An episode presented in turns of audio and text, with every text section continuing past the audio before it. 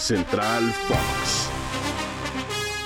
Bienvenidos a una edición más de Central Fox con el gusto de siempre, Ricardo García y Pamela Gasca, listos para hablar de la noticia del día histórica. Novak Djokovic es el nuevo máximo ganador de Grand Slams. ¿Cómo estás, Ricardo García? Muy bien, qué gusto acompañarte, Pamela, y saludar a todos los amigos a través de este espacio que amablemente tenemos en Spotify y acompañarlos a ustedes en esta jornada de inicio de semana. Lo hecho por el serbio sigue trascendiendo históricamente. Rompe ese empate que tú señalabas con Rafael Nadal, convirtiéndose en el varón con más títulos de los majors del tenis. 23 alcanza y haciéndolo de una manera dominante ante el noruego Casper Ruth, después de haber ya sorteado en esa etapa de semifinales al sembrado número uno de la ATP, al murciano Carlos Alcaraz, quien lamentablemente se vio afectado con una lesión en ese duelo, en ese primer set, y despacha en tres sets consecutivos, logrando así el título en el abierto francés a Casper Ruud, un tenista que tuvimos en la Ciudad de México, que es un aprendiz de Rafael Nadal, por si fuera poco, también como Carlos Alcaraz.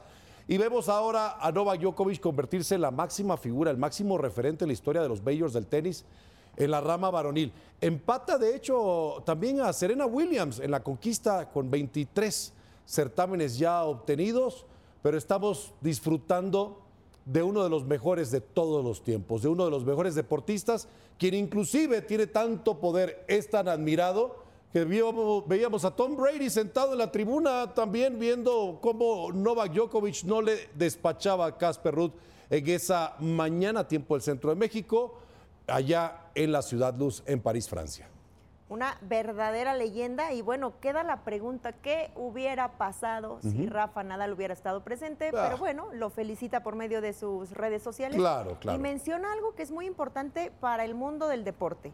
Alcanzar 23 Grand Slams eh, tiempos atrás era impensable.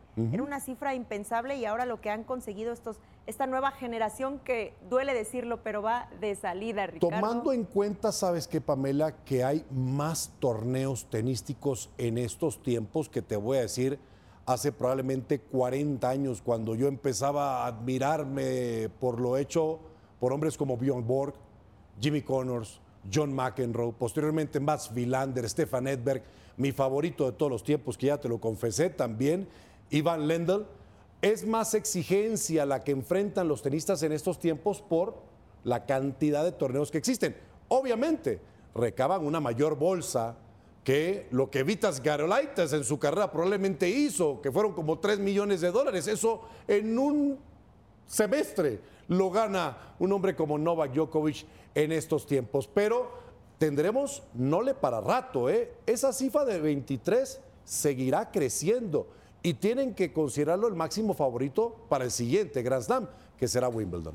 Así es, la antesala de Wimbledon. Y bueno, estaremos muy pendientes, por supuesto, de la nueva información. Mientras tanto, llegó el momento de despedirnos con este histórico Novak Djokovic. Los esperamos en la próxima edición. Ricardo García y Pamela Gasca.